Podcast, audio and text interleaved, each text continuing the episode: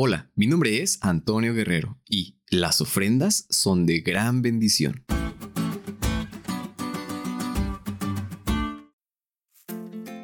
¿Qué tal amigos? Qué gusto poder nuevamente acompañarles este sábado, que sin duda hemos disfrutado mucho. En lo personal me sentí con tanta calma y paz al ir a la iglesia y ver a mi familia espiritual. Y más especial aún al tener un encuentro con nuestro Dios. Y saben, este sábado también pude participar de manera práctica de lo que vamos a estudiar esta semana. Me pude dar cuenta que las ofrendas son de gran bendición.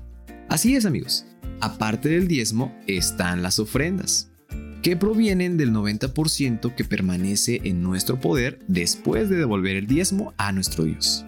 Aquí es donde comienza la generosidad en cada uno de nosotros. Y saben, este concepto bíblico proviene de mucho tiempo atrás. El pueblo de Dios daba diferentes tipos de ofrendas, como por ejemplo las ofrendas por el pecado, dadas en respuesta a la gracia de Dios, o a las ofrendas de agradecimiento, dadas para reconocer la protección de Dios y las bendiciones de salud, prosperidad y poder sustentador. También había ofrendas para pobres y ofrendas para construir y mantener la casa de adoración.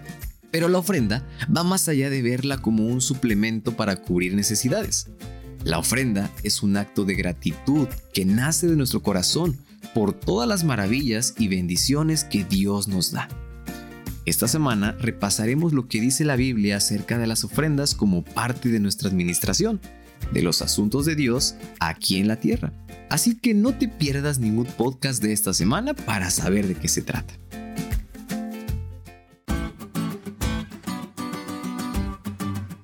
¿Te diste cuenta de lo cool que estuvo la lección? No te olvides de estudiarle y compartir este podcast con todos tus amigos. Es todo por hoy, pero mañana tendremos otra oportunidad de estudiar juntos.